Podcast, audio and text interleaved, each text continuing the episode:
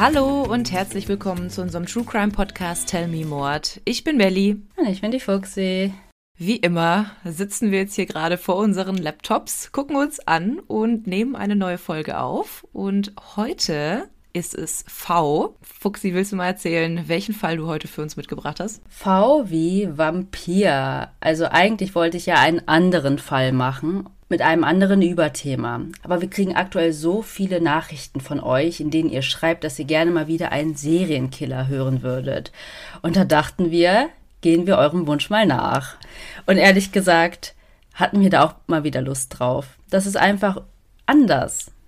Ich kann es ja, nicht beschreiben. Nee, ich kann es auch nicht beschreiben. Also uns fesseln auch immer die anderen Fälle, die wir machen, gerade wenn sie halt auch so ja in die gesellschaftskritische Schiene gehen und ähm, vor allem auch aktuell. Aber mit den Serienmördern kann man sich halt immer ganz gut befassen, weil es auch immer sehr viele Infos dazu gibt und man da wirklich in die Psyche reintauchen kann, noch in die Motive und meistens sind die Taten ja auch abgeschlossen und in der Vergangenheit und man hat dann wirklich ähm, einen Täter und auch einen Grund, warum das passiert ist. Deswegen, ja, kann ich sagen, freue ich mich heute auf den Fall, ähm, auch wenn es makaber klingt. Und vor allem, ich weiß ja auch, um welches Thema oder um welchen Vampir es sich handelt. Und da haben wir ja beide einen kleinen Bezug zu. Ganz genau. Also ich wohne aktuell noch in Düsseldorf, für die, die es noch nicht wissen. Und die Melli hat hier gewohnt und wohnt in der Nähe von Düsseldorf. Und heute stelle ich euch den Fall Peter Kürten vor, aka der Vampir von Düsseldorf. Also wie gesagt, ich wohne noch in Düsseldorf und kenne auch die genannten Orte und Straßen und das macht alles irgendwie noch krasser und erfahrbarer, finde ich. Mhm. Also ich habe dir deswegen auch diese ganzen Infos drin gelassen, also nicht zu detailliert mit Straßennamen, weil dann verliert man sich schnell in so Details, aber damit man sich so ein bisschen orientieren kann. Also das alles spielt in der Zeit der Weimarer Republik. Das ist auch noch wichtig, wenn wir auch zu den Währungen kommen und auch so ein bisschen, wie das in der Gesellschaft so war.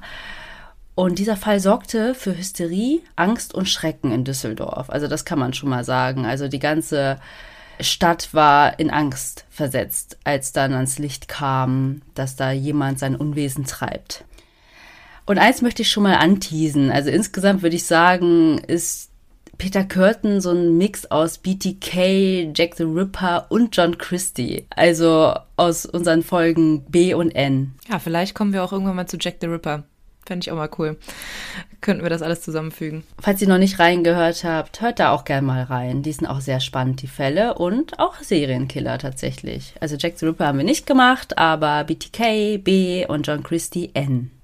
Erstmal möchte ich über seine Kindheit und Jugend sprechen. Vorweg, er wird selbst über seine Kindheit sagen, es wäre wohl niemand, der in meinen Kinderschuhen gesteckt hätte, unbeschadet durchs Leben gegangen, aber höchstwahrscheinlich auch schwer verunglückt.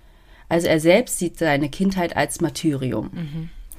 Peter Körten wurde am 26. Mai 1883 in Mülheim am Rhein geboren. Das liegt bei Köln und gehört heute auch zu Köln. Er war das dritte Kind von insgesamt 13 Kindern. Und wie ich schon angedeutet habe, er erlebte das Gegenteil einer geborgenen Kindheit. Vom Beruf war sein Vater Sandformer in einer Gießerei. Er war aber auch Alkoholiker und gewalttätig gegenüber seiner Frau und den Kindern. Als der Vater sich wieder einmal an der Mutter vergriffen hatte, riss Peter Kürten im Alter von acht Jahren aus. Drei Wochen hielt er sich dann auf den Straßen mit kleineren Diebstählen über Wasser, wurde aber dann von der Polizei aufgelesen und zurück zu den Eltern gebracht. Drei Wochen hat er mit acht Jahren auf der Straße gelebt. Krass. Also das mhm. finde ich schon irgendwo auch beeindruckend. Du musst dir vorstellen, dass es so schlimm zu Hause war, dass du lieber auf der Straße mhm. leben möchtest. Mhm. 1898 landet der Vater wegen versuchter Vergewaltigung der ältesten Tochter für anderthalb Jahre im Gefängnis. Oh Gott. Kleiner Side-Fact, das fand ich auch sehr interessant, wenn man sich halt so einliest. In so ältere Fälle nennt man Vergewaltigung Notzucht und Inzest Blutschande. Also ich finde das so. Der Begriff an sich klingt auch so. Ja, also irgendwie nochmal schlimmer, ne? Nochmal schlimmer, genau, ja. Darauf ließ sich die Mutter von dem Vater scheiden. Also richtiger und guter Schritt, um mhm. das mal ganz kurz zu bewerten. Peter Kürten sagt später in seiner Haftzeit, also ich werde schon mal droppen, dass er auch gefasst wurde, in einem Gespräch mit einem Professor der Psychiatrie, der ihn dann untersucht hat, Ich habe meinen Vater nie geliebt, aber immer gefürchtet. Ich habe meinen Vater schon in frühester Jugend als ein Ungeheuer kennengelernt. Und es wurde und konnte uns dadurch, wenn die Mutter sagte, dann oder dann kommt der Vater, eine heillose Angst eingejagt werden. Dennoch zahlreich waren seine Exzesse, die ich auch in frühester Jugend schon miterlebt habe, bestehend in Zertrümmerung von Möbeln und Misshandlung der Mutter und Gewalttätigkeiten gegen andere Menschen und Krakelen und Trinken und so weiter. Also das sagte er über seinen Vater. Und über seine Mutter sagte Peter Kürten später, auch in einer Untersuchung, dass er keine Anhänglichkeit, sondern eher eine gewisse Scheu ihr gegenüber verspürt habe. Er führte das zurück auf die Vorwürfe des Vaters, wenn dieser nämlich betrunken war, dass sie versucht hätte, die Kinder im Säuglingsalter umzubringen. Also das hat er ihr vorgeworfen vor den Kindern. Und mhm. das, ob das jetzt stimmt oder nicht, das ist einfach nicht schön zu hören. Mhm. Und sie soll wohl auch bei ihm und den anderen Kindern Erkältungen mit kalten Tüchern herbeigeführt haben. Oh, okay. Erinnert mich auch wieder das an, ja, an die M-Folge, genau, mit äh, der ähm, Elfriede Blauensteiner. Die hat ja ihre Männer auch teilweise so an Rand des Tods gebracht. Ja. Peter Kürten besuchte bis 1897 die Volksschule in Düsseldorf-Gerresheim und begann dann eine Lehre als Sandformer im selben Betrieb, in dem sein Vater beschäftigt war. Mhm. Nach zwei Jahren derzeit unterschlug er Lohngeld. Also es gab damals immer so Tüten, wo die Gehälter der Mitarbeiter drin waren und die hat er dann geklaut. Und damit wurde er zum ersten Mal straffällig. Da war er erst 16. Mhm. Gab es einen Grund, weshalb er das Geld geklaut hat? Ich glaube einfach. Weil das brauchte, weil das wollte. Okay. Ja. Also ich glaube, ich weiß nicht, ob er es so in dem Sinne brauchte, aber ja, so jugendlicher Leichtsinn. Also als ob mm. also man noch nie was geklaut hätte. Mm. Also ich habe nie sowas geklaut, aber natürlich schon mal hier und da ein Bonbon oder äh, Schminke oder ich möchte nicht jetzt ins Detail raus. gehen. Und heute macht sie einen True Crime Podcast. Jetzt sollten wir deinen Straftaten mal auf den Grund gehen. Ja, genau. Man hätte es von ihr nicht erwartet. ähm, aber dass auch Gewalttaten ihm Vergnügen bereiteten, hat er auch schon sehr früh erkannt. Es fing damit an, dass er im Alter von fünf Jahren Kontakt mit einem Hundefänger hatte. Der wohnte im selben Haus wie die Familie und der quälte nämlich Tiere. Ach ja. Ja. Daran und, kann ich mich erinnern, ja. Und Peter Kürten war dabei, als dieser Hundefänger dann zwei Welpen in einem Bach ertränkt hat. Oh. Und von da an fing er auch an, dabei Befriedigung zu empfinden und Tiere in der Nachbarschaft zu verletzen und dabei zu masturbieren. Im Alter von 13 Jahren versuchte er nach eigenen Angaben dann auch zum ersten Mal ein Schaf zu vergewaltigen oder mit einem Schaf Geschlechtsverkehr zu haben und hat es danach getötet, weil er damit nicht erfolgreich war. Aber nicht nur das. Er selbst sagt, dass er als Neunjähriger zwei Jungen, auch in seinem Alter, von einem Floß in den Rhein gestoßen habe und sie dann beim Ertrinken beobachtet hat. Aber das konnte nicht mehr bewiesen werden, aber zumindest hat er das selber dann behauptet. Mhm. Also beide Facts sind eigentlich krass. Wenn er das gemacht hat, natürlich. Und wenn er sich das ausgedacht hat. Mhm. Ja, aber warum sollte er sich sowas ausdenken? Ja. Also ich hatte ja schon von seiner ersten Straftat erzählt, nämlich dem Diebstahl. Und generell kann man sagen, er hatte eine sehr kriminelle Vergangenheit. Also nach dieser Straftat folgten tatsächlich noch 78 weitere Straftaten. Was? Ja, das ist krass. Ich werde tatsächlich jetzt nicht alles aufzählen. Es ist einfach viel zu viel. Also von Diebstahl, Hausfriedensbruch, Zechprellerei, wieder Diebstahl, Fahnenflucht. Also wenn man eigentlich in den Krieg eingezogen wird oder zum Militär und sich dann nicht meldet, wenn man dann genau sich nicht meldet, dem entzieht oder sich von einer Station ohne abgemeldet entfernt. Aber krass, war er dann dann für eine der Straftaten dann auch im Gefängnis oder für mehrere? Ja, Weil das sind ja wirklich einige. Genau, da mal sieben Tage, da eine Woche, da sechs Monate, da sechs Wochen. Also die ganze Zeit. Und seine längste Haftzeit verbrachte er tatsächlich dann von 1913 bis 1921. Da bekam er wegen wiederholten Diebstahl sechs Jahre Haft und zusätzlich zwei Jahre wegen Gefängnismeuterei. Also das war so seine längste Haftzeit und er wurde dann 1921 entlassen. Nach seiner Entlassung zieht er dann nach Altenburg, das ist in Thüringen, und arbeitet dort in einer Eisengießerei. Da kam er bei seiner einen Schwester unter. Das ist auch so die einzige Schwester, mit der er irgendwie ein gutes Verhältnis pflegte. Ich möchte jetzt von einigen seiner Taten erzählen, nämlich seine neun Morde, für die er dann verurteilt wurde und auch 32 Mordversuche. Da werde ich aber nicht alle abdecken. Das soll nicht heißen, dass die nicht erwähnenswert sind, aber es würde einfach den Rahmen sprengen. Ich würde gerne einfach die nennen, die meiner Meinung nach relevant sind, wie er dann gefasst wurde und das dann dabei belassen. Also wenn ihr euch da weiter einlesen möchtet, könnt ihr das gerne tun, aber ihr werdet merken, das ist sehr viel. Das ist extrem viel. Also fangen wir bei seinem ersten Opfer an. Dafür springen wir etwas zurück. Es war ein Tag im Juni 1913, an dem Peter Kürten zum Mörder wurde. Er wurde da gerade von einem der vielen Gefängnisaufenthalte entlassen und schlug sich irgendwie im Sommer 1913 mit Diebstählen durch. In seiner Geburtsstadt Mülheim brach er in die Wohnung über einer Gaststätte ein mit dem Namen Zum Goldenen Ross. Er fand dort oben keine Wertsachen, dafür aber die schlafende neunjährige Tochter der Wirtsleute, Christine Klein. Peter Kürten würgte das Kind und erstach es anschließend mit vier Stichen seines Taschenmessers in den Hals. Und schon bei diesem Mord ist Peter Kürten fasziniert davon, das Blut rauschen zu hören. Oh Gott. Wurde bei der Tat nicht dann auch irgendwas hinterlassen? Wurden da nicht sogar Beweise gefunden? Ja. Die Eltern fanden dann am nächsten Morgen ihre Tochter tot im Kinderzimmer. Es gab dann auch sofort einen Tatverdächtigen, weil die Ermittler auf dem Boden ein Taschentuch fanden mit den Initialien PK. Ja, genau, stimmt. Peter Kürten. Aber nicht er wurde verdächtig, weil es gab ja gar keinen Zusammenhang, mhm. sondern der Onkel des Opfers, nämlich hieß der Paul Klein. Ach, okay, ja klar. Das ist dann natürlich naheliegender. Ja, weil er auch mit der ganzen Familie verfeindet war wegen so Erbstreitigkeiten und so.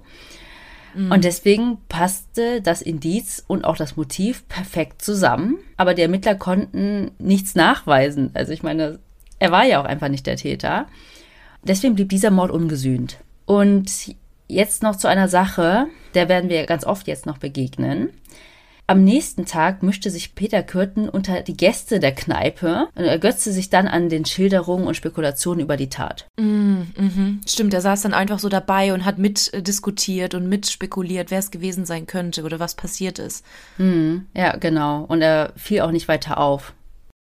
Ja, ja, einfach noch ein Schaulustiger. Ja. Ungefähr zu dieser Zeit entdeckte er auch eine weitere Leidenschaft, nämlich Brandstiftung. Mit Zündschnuren und Streichholzschachteln zündete er zum Beispiel Scheunen an und beobachtete dann anschließend die Löschbemühungen der Feuerwehr. Und es fiel zum Zeitpunkt der Brände nie ein Verdacht auf ihn. Aber ich habe ja vorher schon gesagt, für was er alles im Gefängnis gelandet ist und dazu zählte nie Brandstiftung. Also erst später, aber nicht zu der Zeit. Und ich hatte ja schon gesagt, dass er von 1913 bis 1921 im Gefängnis gesessen hat. Und so überlebte er auch den Ersten Weltkrieg und er verbrachte 20 von 38 Lebensjahren im Gefängnis. Also mehr als sein halbes Leben. Nach dem Gefängnisaufenthalt ist er ja dann zu seiner Schwester nach Altenburg in Thüringen gezogen und hat da in einer Eisengießerei gearbeitet. Zwei Jahre später, im Jahr 1923, heiratet Peter Kürten dann eine drei Jahre ältere Frau, nämlich Auguste Scharf. Die saß wegen Totschlags mit einer Schusswaffe vorher im Gefängnis und die Ehe war von Anfang an durch Affären mit anderen Frauen belastet. Also das wird auch mhm. noch ein Teil dieser ganzen Geschichte, dass er das mit der Treue nicht so ernst genommen hat. Okay, ich musste gerade irgendwie kurz schmunzeln, als du gesagt hast, Auguste Schaf. Hat ihn das etwa an seinen missglückten Schafversuch da erinnert? nee, tatsächlich scharf mit R. Ah, scharf. Ich kann es noch nicht so schön aussprechen wie du. 1925 ähm. zogen sie dann gemeinsam von Altenburg nach Düsseldorf. Erst lebten sie in verschiedenen Wohnungen, aber letztendlich und bis zur Verhaftung lebten sie in einer Dachwohnung in der Mettmanner Straße 71. Ich habe auch direkt bei Google Maps geguckt. Es gibt tatsächlich noch die Mettmanner Straße 71. Ja. Ja, ganz oft ist es ja so wie, bei John Christie, dass da ja eine Lücke klafft, weil da einfach keiner Mhm. leben möchte. Mhm. Also würde mich mal echt interessieren, wer da heute noch lebt oder vielleicht sneak ich mal vorbei. Muss ich mir nochmal Vielleicht haben wir ja überlegen. Hörer, die dort wohnen. Ja, oder in der Nähe. Also, Oder was ist da heute? Sind da ganz normale Wohnungen noch immer? ja, ja, ganz, ganz normale Straße, Mettmanner Straße 71. Okay, crazy. Ja. Und in Düsseldorf war Peter Kürten dann auch bei Baufirmen beschäftigt, in Maschinenfabriken, als Eisengießer. Seine Frau arbeitete anfangs in einer Fischbratküche, später dann aber in der Küche eines Cafés Hemmesaat in der Graf-Adolf-Straße. Das ist so in der Stadtmitte. Und dort arbeitete sie häufig bis spät in die Nacht. Das ist auch noch ein wichtiger Fakt. Also wahrscheinlich dann auch selten zu Hause gewesen. Ja, oder den ganzen Tag halt nicht zu Hause und dann erst abends wieder. Er hatte ja seine längste Haftstrafe vor der Ehe abgesessen, aber tatsächlich auch innerhalb der Ehe saß er im Gefängnis wegen Urkundenfälschung und Heiratsschwindelei. Also sie wusste auch von seiner Untreue. Das kam jetzt nicht alles im Nachhinein raus, weil sie wohl auch mit einigen Frauen oder Mädchen gesprochen hat, um die davon abzuhalten, Anzeige gegen ihren eigenen Mann zu erstatten. Ach, krass. Zum Beispiel misshandelte er im Sommer 1925 in kurzen Abständen drei Dienstmädchen. Und er erschlicht sich das Vertrauen dieser Mädchen mit gefälschten Papieren, in denen er sich zum Beispiel zehn Jahre jünger gemacht hat. Ja, der hat ja richtig Aufwand betrieben. Ja. Und ich komme später noch dazu, wie das überhaupt möglich war, sich zehn Jahre jünger zu machen und dass man ihm das trotzdem abkaufen konnte. Ah, ja, doch, da kann ich mich auch noch was an was erinnern. Stimmt. Ja, das ist auch spannend. Ja. Nicht, nicht spoilern. Nee, ich sag nichts. Und er hat auch dort einen anderen Beruf angegeben. Also das finde ich auch so interessant. Wenn du jemanden kennenlernst, musst du dann erst irgendwie deinen Ausweis vorzeigen. Das ist mein Name, das ist mein wirkliches Alter. Und eines dieser Mädchen zeigte ihn eben wegen Heiratsschwindelei an. Also ich wusste gar nicht, dass man jemanden deswegen anzeigen kann. Und im Laufe dieses Verfahrens wurden dann auch zwei andere Mädchen verhört und dann kamen die Gewalttätigkeiten, also die Misshandlungen an denen zusätzlich ans Licht. Also er wurde da nicht wegen Vergewaltigung verurteilt, aber wegen Urkundenfälschung. Und dafür musste er dann zwei Monate in Haft während der Ehe. Und eine Info, die habe ich mir noch aufgespart, ist, dass Peter Kürten ein sehr höfliches Auftreten hatte, stets gepflegt gekleidet war und sich immer als fürsorglicher Ehemann gab, der seine Frau zur Arbeit gebracht hat, von der Arbeit abgeholt hat. Dazu werde ich auch noch Bilder hochladen. Also er sah wirklich immer sehr gepflegt aus, was auch wichtig war, um sich Vertrauen der Opfer zu erschleichen. 1926 und 1927 beging Peter Kürten eine Reihe von weiteren Überfällen auf Frauen und auf weitere Brandstiftungen, aber blieb immer unerkannt. In anderen Fällen wurde er wegen Bedrohung, Beleidigung und versuchter Nötigung dann auch verurteilt und verbrachte insgesamt acht Monate in Haft und kam im Oktober 1928 wieder raus. Also selbst in der Ehe saß er zum Teil im Gefängnis. Und nach eigenen Angaben hat er bis 1929 insgesamt 24 Häuser, Scheunen, Ställe und Wälder in Brand gesetzt. Wobei die Dunkelziffer wahrscheinlich weit höher liegt. Ja, aber ist schon krass. Er hat angefangen, Tiere zu quälen im jungen Alter und dann auch mit der Brandstiftung. Also haben wir ja schon zwei von drei Punkten dieser McDonald-Triade, die Ja, für einen Serienmörder sprechen. stimmt. Das andere ist das Bettnässen. Dazu habe ich keine Informationen, aber wer weiß, ob das nicht auch war. Einfach Ja, wegen ja. dieser Kindheit. Genau, ja. So. Und im Februar 1929, ja, wie soll ich sagen, überkam es ihn dann. Also, er hat in den folgenden neun Monaten in und um Düsseldorf acht Menschen umgebracht. Also dort beginnt quasi seine Mordserie. Der Mord an der Christine Klein von 1913 kam ja nicht raus. Und ein Mord ist ja keine Serie. Und dass er so lange dazwischen nicht gemordet hat, finde ich auch irgendwie krass. Also eine schlimme Tat und dann jahrelang nichts. Also, was heißt nichts? Er hat ja trotzdem Straftaten begangen, aber zumindest keinen Mord. Ja. Es ist ja häufig so, dass ähm, bei Serientätern der erste und der zweite Mord sehr weit auseinander liegen, weil der Täter quasi seine Tat verarbeiten muss und dann die Abstände immer kürzer werden. Ich bin mal gespannt, ähm, wie das jetzt bei ihm sein wird. Ja, er hat dann quasi Blut geleckt, im wahrsten Sinne Ja. des Wortes. Oh Gott. Sonst wären wir ja nicht bei VW Vampir. Also neben diesen acht Morden hatte auch weitere Überfälle begangen und die meisten auch mit Mordabsicht, also quasi ein Mordversuch.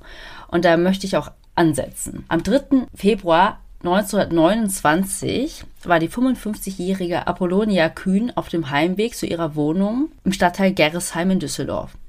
In einer dunklen Straße neben einem Feld wurde sie dann von Peter Kürten angesprochen. Und plötzlich fing er an, auf sie einzustechen. Insgesamt nämlich mit 18 Stichen ins Gesicht, Hände, Arme und den Hinterkopf. Während der Tat hatte er eine Erektion und kam auch zur Ejakulation. Als sie schreiend zu Boden fiel, ließ er dann von ihr ab und ging, in dem Glauben, sie sei an ihren Verletzungen gestorben. Aber tatsächlich hat sie sich aber schwer verletzt noch zu ihrer Wohnung schleppen können. Sie beschrieb den Täter als schlank, etwa 30 Jahre alt, mit dunklem Mantel und Hut. Und da hätten wir schon mal das eine Mal. Sie hat ihn jünger geschätzt, als er eigentlich war. Wie alt war er zu dem Zeitpunkt? Mit circa 38 hat er geheiratet. Also war er schon Ah, okay. Anfang 40. Ja, also mindestens zehn Jahre älter, als sie ihn eingeschätzt hat. Genau. Und da stimmt einfach das Täterprofil da nicht, wenn sie nach dem Mörder Ja, suchen. ja, klar, ja. Und in ihrem Kopf, ich habe ja gesagt, dass er ihr auch in den Hinterkopf gestochen hat, steckte noch ein Teil der Tatwaffe. Einige Tage später kehrte Peter Kürten nochmal zum Tatort zurück und verwickelte dort eine Frau namens Werner und dessen Tochter in ein Gespräch über die Tat. Also der findet das total geil, sich dann irgendwie daran zu ergötzen, wie Angst und Schrecken verbreitet wird oder die Leute einfach, die da in der Nähe wohnen, äh, ein unbehagliches Gefühl haben, wenn sie da sich aufhalten. Man kennt es ja von neueren Serienmördern, dass diese ja häufig dann die Medien verfolgen, also was in den Medien über sie berichtet wird, in den Zeitungen, im Fernsehen und dass sie sich dann häufig ja auf solche Spielchen einlassen, so wie BTK ja auch. Der hat ja dann auch mit den Medien, mit den Zeitungen gespielt. Dazu kommen wir auch noch. Ich habe ja schon gesagt, dass er so ein kleiner Mix aus BTK und anderen Serienkillern der Vergangenheit war. Aber tatsächlich bekannte sich später der geisteskranke Arbeiter Johann Stausberg zu der Tat. Deswegen ist die Polizei von einem gelösten Fall ausgegangen und hat nicht weiter nach einem anderen so. Mörder gesucht. Okay.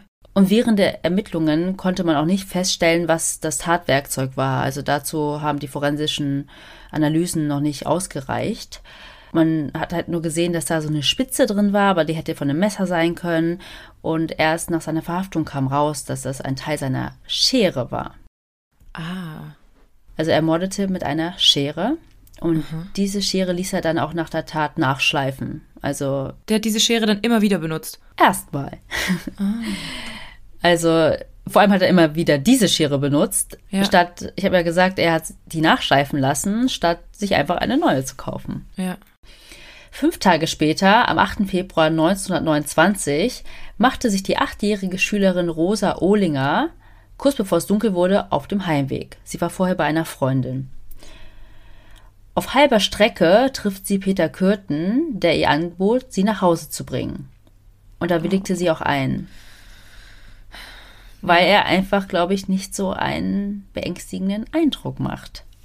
Ja, er hat sich ja auch immer schick angezogen. Er war ja immer gepflegt, hattest du ja auch vorhin gesagt. Er sah eigentlich gut aus und wirkte auch sympathisch. Und ja, aber zum Glück ist da heute die, Sensibilität anders. genau, ja, dass man das Kindern wirklich auch so beibringt. Und auf Höhe einer Kirche, nur wenige Schritte von seiner eigenen Wohnung entfernt, stach er dann mit der mitgeführten Schere mehrfach auf sie ein, bis sie tot war. Das war dann quasi sein zweites Mordopfer. Davor schon ein junges Mädchen und jetzt auch wieder. Fast im gleichen Alter. Der Tatort in der Nähe der Kirche war aufgrund von einer Baustelle relativ uneinsehbar und abends auch nicht gut ausgeleuchtet. Deswegen hat keiner etwas bemerkt. Nach der Tat ging er dann zurück in seine Wohnung und reinigte sein Tatwerkzeug. Und das war halt eine Schere, eine sogenannte Kaiserschere, mit so eingeprägten Bildern des Kaiserpaares, Wilhelm II. und seine Frau. Also dazu laden wir auch noch Fotos hoch. Die Leiche hat er einfach dort gelassen. Okay. Genau. Die hat er einfach dort gelassen, ist dann zurück zu seiner Wohnung gegangen. Hat da sein Tatwerkzeug gereinigt und seine Kleidung, damit er immer noch schön adrett aussieht und verließ die Wohnung dann wieder, um dann die Alhambra Lichtspiele aufzusuchen, weil er dafür noch eine Freikarte hatte. Also das wollte er sich nicht entgehen lassen. Nach der Kinovorführung, also wie lange dauert sowas, einige Stunden, ist er dann wieder in seine Wohnung zurückgekehrt, hat eine Bierflasche mit Petroleum befüllt und ist dann zurück zum Tatort gegangen, also zurück zur Leiche. Diesmal befanden sich aber einige Passanten in der Nähe, und er konnte deswegen die Leiche nicht wie geplant in Brand stecken, sondern hat dann einfach diese Bierflasche am Tatort an einen Zaun abgestellt und ist dann wieder nach Hause gegangen, hat dann dort die Nacht verbracht. Erst am nächsten Morgen kehrte er nochmal zurück. Du musst dir vorstellen, dass er dann einfach davon ausgegangen ist oder einfach in Kauf genommen hat, dass jemand vorher die Leiche entdeckt. Ja. Aber als er am nächsten Morgen zurückgekehrt ist, lag sie immer noch da. Weil ich habe ja gesagt, es war eine Baustelle und nicht so gut mhm. einsehbar. Und er kehrt auch schon sehr früh zurück, also bevor irgendwelche Bauarbeiter dort wieder ihre Arbeit aufgenommen haben. Ja. Und dort hat er dann wieder diese Bierflasche genommen, die mit Petroleum gefüllt war, die Leiche damit begossen und sie dann in Brand gesteckt. Um, wie er sagt, die Empörung noch weiter zu steigern. Die Flasche hat er dann einfach weggeworfen und sie wurde auch nie gefunden. Einige Stunden später haben die Bauarbeiter dann die Leiche des kleinen Mädchens entdeckt. Aber tatsächlich gab auch der geisteskranke Stausberg, von dem ich ja vorher schon gesprochen hatte, diese Tat zu, weswegen dies schon wieder ein gelöster Fall war und nicht weiter ermittelt wurde. Gab er das denn einfach so zu oder wurde er, also wie konnte das denn sein? Wurde er dann wieder freigelassen nach der letzten Tat? Ich weiß nicht genau, wann der festgenommen wurde, aber zwischen diesen beiden Taten, also dem einen Mordversuch an der Apollonia mhm. Kühn und des Mädchens jetzt, lagen ja nur fünf Tage.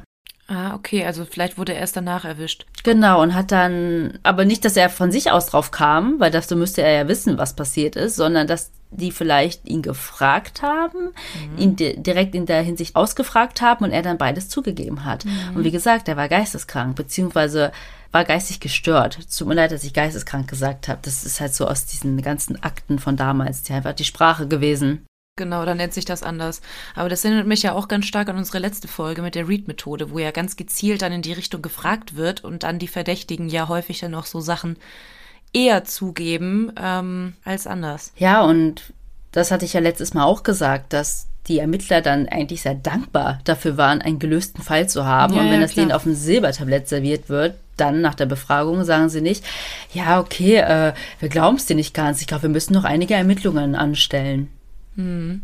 So, falls ihr euch wundert, dass vielleicht jetzt ein bisschen die Akustik anders ist, ich musste in ein anderes Zimmer wechseln, weil einer meiner Nachbarn angefangen hat, wild klassische Musik am Piano zu spielen. Also, ich finde das total angenehm, aber ich glaube, für euch wäre das jetzt nicht so angenehm gewesen. Vielleicht wusste er, dass wir gerade aufnehmen und wollte dich einfach zeitlich in die Stimmung versetzen. Bisschen untermalen. Genau. Vielleicht hätte ich dort bleiben sollen. Nee, also, genau, wundert euch nicht. Also, das ist einfach dem geschuldet, dass wir verschiedene Zimmergrößen haben und einfach kein Studio haben. Das ist natürlich einfach anders. Aber vielleicht authentischer für euch, als ob ihr gerade mit uns hier sitzen würdet und wir uns darüber unterhalten. Zum Kaffeeklatsch ein bisschen True Crime. Oder in so einer selbstgebauten Bude mit so einer Taschenlampe. Wo bin ich stehen geblieben? Also, ich habe ja gesagt, dass auch dieser Mord an der achtjährigen Rosa Ohlinger vor dem Johann Stausberg zugegeben wurde. Peter Kürten selbst suchte den Tatort in der Zeit danach immer wieder auf. Er sagt nämlich, die Tat nämlich das Anzünden der Leiche und die wiederholte Rückkehr an den Tatort, haben ihn sehr erregt, aber auch die Zeitungsmeldungen darüber. Er sagte, die Wirkung war in den meisten Fällen noch intensiver als wie bei Begehung der Tat, aber auch nicht in allen Fällen. Dazu mag beigetragen haben, dass ich die Zeitung meistens da gelesen habe, wo sie ausgehangen waren, dass um mich herum viele Leute standen, die sich auch über die Tat entsetzten. Also er hat sie nicht nur dann irgendwie zu Hause gelesen am Küchentisch, sondern du kennst es vielleicht noch, ich weiß nicht, ob das immer noch so ist, in den Redaktionen selber, wenn die Tageszeitung im Schaufenster jede Seite mhm. da ausgehangen ist und die Leute da stehen und lesen. Mhm. Also ich kenne es nicht mehr, aber ich habe es, glaube ich, schon mal in Filmen gesehen. Ich kenne das tatsächlich noch. Echt? Aus meiner Heimatstadt. Ja, ich kann mir vorstellen, dass es immer noch so ist. Ach krass. so alt. ich wollte gerade sagen, so viel Altersunterschied ist nicht bei uns, aber gut. Und jetzt kann ich eigentlich auch schon auflösen, was du anfangs gesagt hast mit den Abständen. Das war ja jetzt ein zweiter Mord und zwischen dem ersten und zweiten liegt viel Zeit, aber zwischen dem zweiten und dritten liegen jetzt nur vier Tage. Ach krass.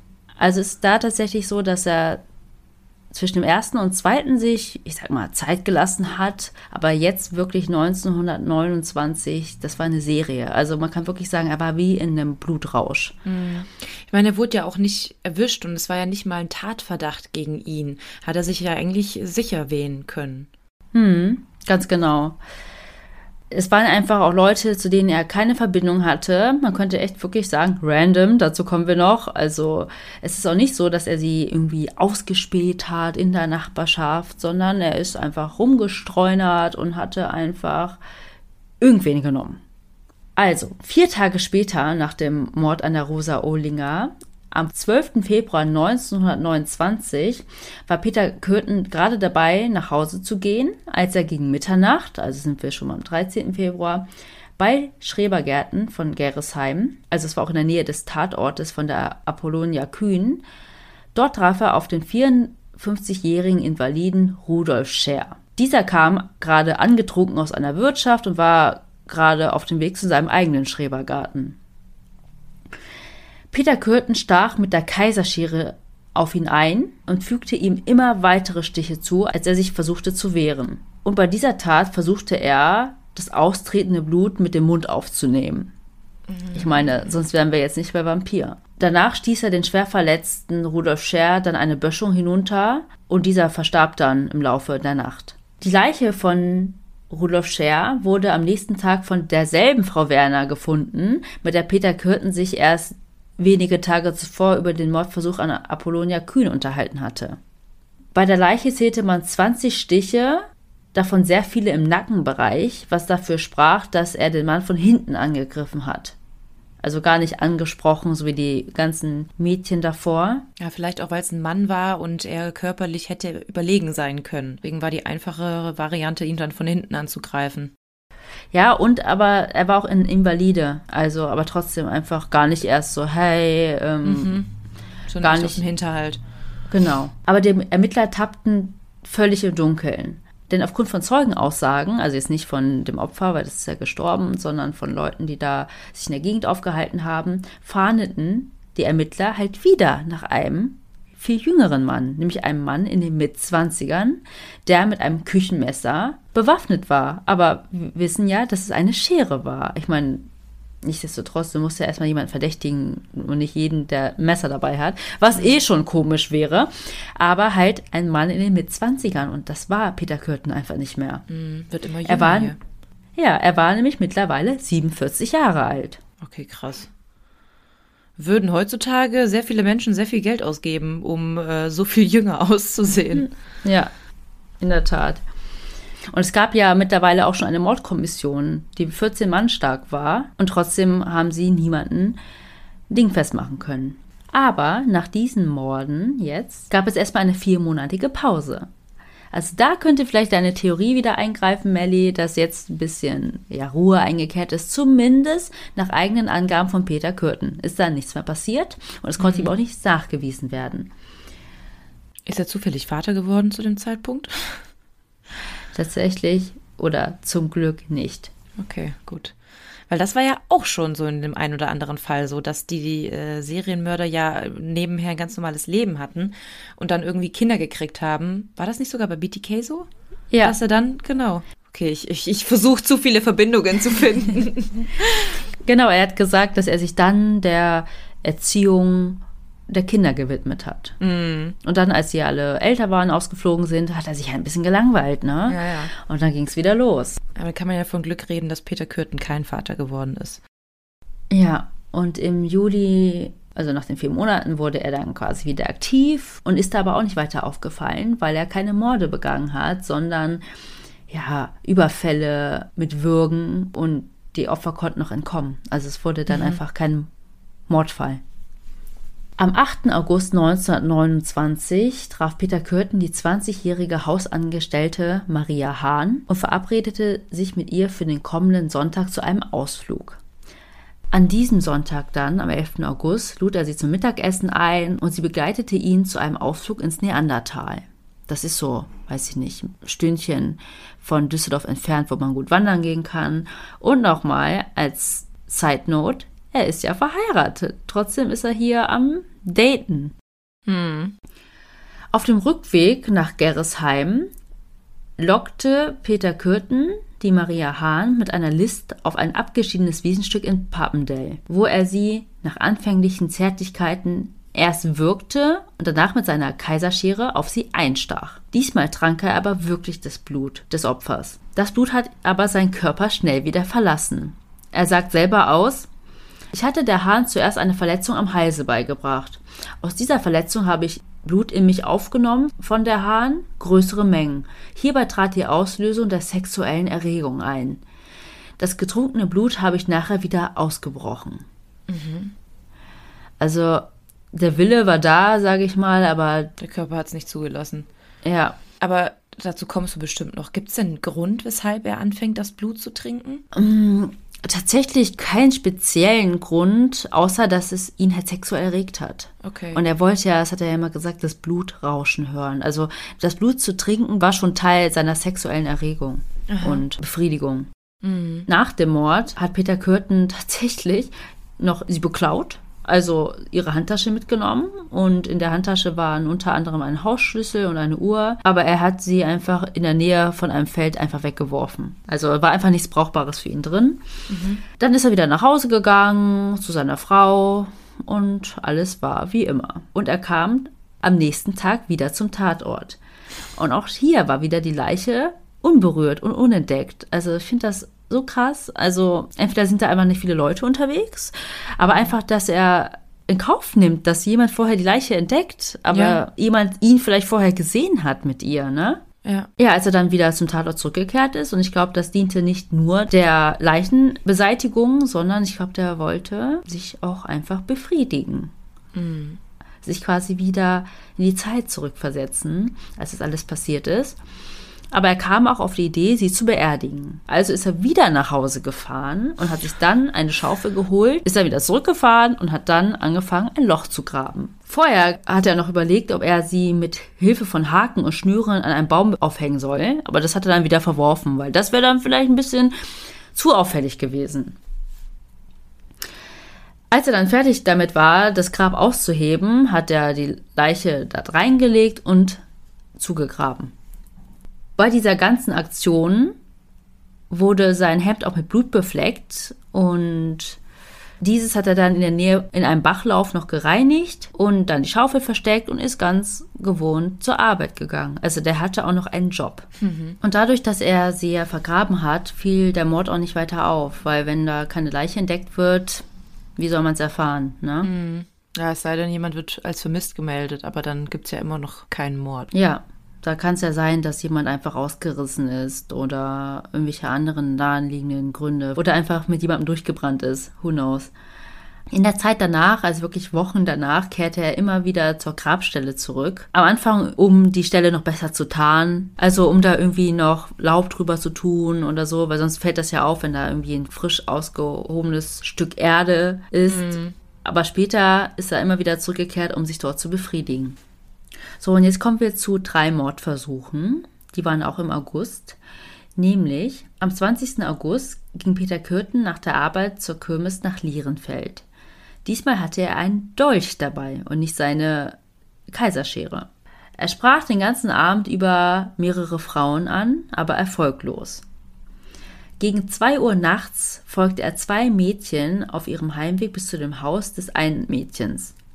Nachdem das eine dann hineingegangen ist, folgte er dem anderen Mädchen, nämlich der 18-jährigen Anna Goldhausen. Auch die spricht er an und sticht mit dem Dolch in ihren Oberkörper. Sie konnte aber entkommen und rief um Hilfe. Daraufhin ist er natürlich sofort geflüchtet. Und in derselben Nacht traf er auf die 31-jährige Olga Mantel. Er bot ihr seine Begleitung an, aber sie hat ihn einfach nur irgendwie komisch angeguckt und hat wortlos die Straßenseite gewechselt. Daraufhin stach Peter Kürten ihr dann mit dem Dolch in den Rücken. Aber auch da muss er fliehen, weil sie ja auch um Hilfe geschrien hat. Und auf seiner Flucht befand er sich dann wieder in der Nähe des Kirmesplatzes, traf er einen weiteren Mann, nämlich den 30-jährigen Heinrich Kornblum, und den sticht er ebenfalls mit seinem Dolch in den Rücken. Aber auch dieser konnte fliehen. Weil dann aber, weil da viel, ja, natürlich viel los war, viele Leute aufmerksam geworden sind und Panik ausgebrochen ist, hat er erstmal seinen Dolch versteckt und trieb sich dann auch noch eine Weile beim Kirmesplatz herum und ergötzte sich wieder an der ganzen aufgeregten Stimmung. Er sagt dazu, den Dolch steckte ich in die Scheide und verbarg ihn an der Erkrater Straße. Nee, in, in, die Scheide, wo man Ach sein so. Messer reinsteckt. Ich, ich habe mich auch erst mal Scheide. Weil das war gerade ja überhaupt kein, keine Frau. Ja. Ich sah noch, wie Arzt und Krankenwagen ankamen und viele Neugierige herumstanden. Ich malte mir die Empörung der Bevölkerung aus und ging heim. Es war 2.30 Uhr. Die zwei Frauen davor haben ja schwer verletzt überlebt, aber auch die Beschreibung von diesen Frauen half nicht, weil sie ihn auch viel jünger eingeschätzt haben und der Olga Mantel wurde ja auch in den Rücken gestochen und der Heinrich Kornblum konnte auch nichts sagen, weil ihm wurde ja auch von hinten in den Rücken gestochen und er hat den Täter nicht gesehen. Mhm. Aber jetzt legt er kaum noch Pausen zwischen seinen Taten ein. Innerhalb weniger Wochen tötet er jetzt seine restlichen Opfer. Wir sind immer noch im August 1929. Am 24. August war Schützenfest in Flehe. Das ist auch ein Stadtteil in Düsseldorf. Auch hier spricht Peter Kürten wieder mehrere Frauen an, auch wieder ohne Erfolg und schaute sich dann auf dem Schützenfest das Feuerwerk an. Danach verfolgte er die 14-jährige Luise Lenzen und ihre fünfjährigen Pflegeschwester Gertrud Hamacher, die das Schützenfest über einen Feldweg verlassen wollten. Er sprach die beiden Mädchen an und beauftragte die Ältere damit, Zigaretten für ihn zu holen. Und das hat sie auch gemacht. Sie ist dann einfach weggegangen und hat ihre fünfjährige Pflegeschwester einfach bei dem Mann gelassen. Als sie dann außer Sichtweite war, wirkte er die Fünfjährige bis zur Bewusstlosigkeit, trug sie dann in einen Acker und schnitt ihr dort die Kehle durch. Dann lief er dem zurückkehrenden älteren Mädchen entgegen, das er ebenfalls wirkte und in ein anderes Feld schleppte, wo er auch ihr den Dolch an die Kehle setzte. Sie wehrte sich aber und konnte zunächst entkommen und lief davon. Aber er hat sie schnell eingeholt und sie dann mit mehreren Dolchstichen niedergestochen. Er ließ die beiden Leichen liegen und ging einfach wieder gewohnt nach Hause. In der Zwischenzeit wurden die beiden Mädchen natürlich als vermisst gemeldet und ihre Leichen wurden am nächsten Morgen gefunden. Und auch hier wieder. Am Vormittag des nächsten Tages ging Kürten wieder zurück zum Tatort und ergötzte sich wieder an der Aufregung, die um die Fundstelle der Leichen herrschte. Hm. Er gesellte sich zu den Leuten, die gerade über das Verbrechen und den Täter gesprochen haben, und es hat ihn wohl auch so sexuell erregt, dass er ejakulierte. Währenddessen.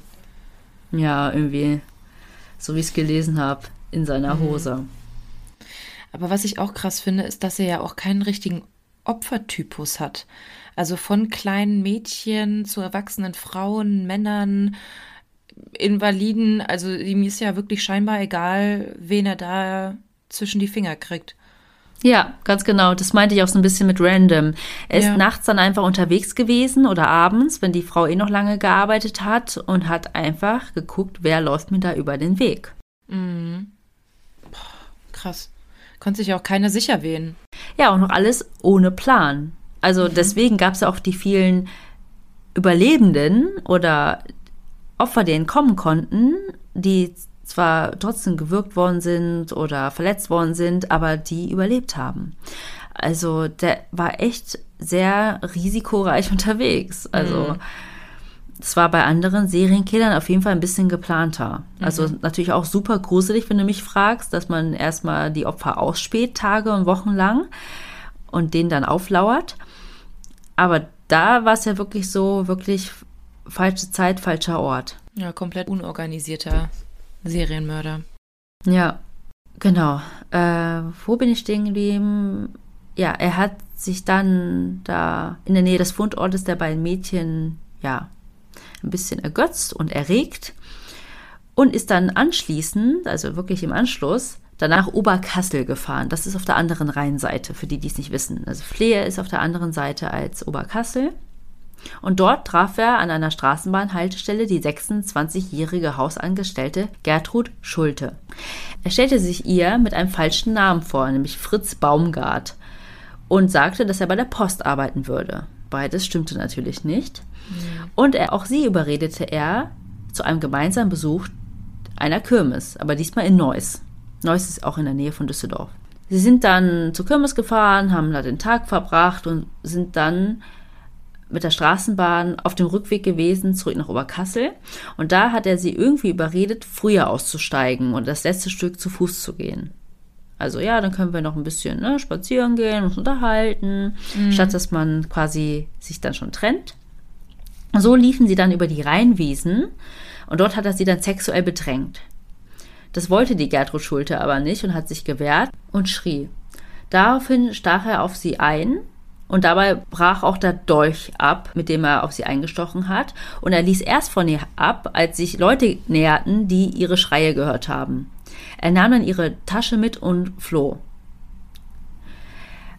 Einige hunderte Meter weiter durchsuchte er dann ihre Handtasche und behielt eine Armbanduhr und warf die Tasche und den restlichen Inhalt einfach weg. Aber auch sie überlebt, schwer verletzt. Und wir sind ja jetzt Ende August 1929 und auch noch in dieser Zeit besuchte er noch regelmäßig die Grabstelle von Maria Hahn. Das war ja die, die er da vergraben hatte mhm. in Papendell. Aber im Laufe des Septembers verlor er dann das Interesse an ihr.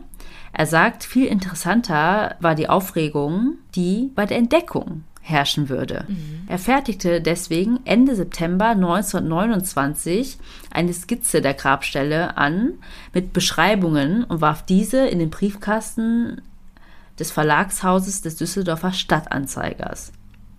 Aber über den Verbleib dieser Skizze ist nichts bekannt. Also die Zeitung berichtete auch nicht darüber. Also sie war wohl nicht genau genug oder sie wirkte wie ein schlechter Scherz. Ja, ja. Und nun kommen wir auch schon zum siebten Opfer. Am 29. September 1929 ging Peter Kürten diesmal mit einem Hammer zum Düsseldorfer Hauptbahnhof. Was ist denn da los? Do hm. Ja, er wechselt nämlich ja. die ganze Zeit. Also erst war es die Schere, dann der hm. Dolch, aber der ist ja auch abgebrochen. Das ja, stimmt, Mal. stimmt. Und jetzt muss er halt wieder eine andere Alternative suchen. Aber Hammer finde ich schon sehr krass. Dafür brauchst du ja wirklich auch Kraft. Definitiv. Am Hauptbahnhof sprach er dann die 31-jährige unverheiratete Hausangestellte Ida Reuter an. Und auch sie findet ihn charmant und sie laufen zusammen über die Brücke nach Oberkassel und von dort aus zum Rheindamm in die Nähe der Stelle, wo er einen Monat zuvor die Gertrud Schulte überfallen hatte. Als dann langsam die Dämmerung einbrach, bestand Ida Reuter aber darauf, umzudrehen. Peter Kürten willigte ein, aber schon nach kurzer Zeit auf dem Rückweg versetzte er ihr plötzlich mit einem Hammer einen Schlag auf die Schläfe. Daraufhin wurde sie bewusstlos und er schleppte sie vom Rheindamm hinunter zu den Rheinwiesen, die etwas uneinsehbarer waren.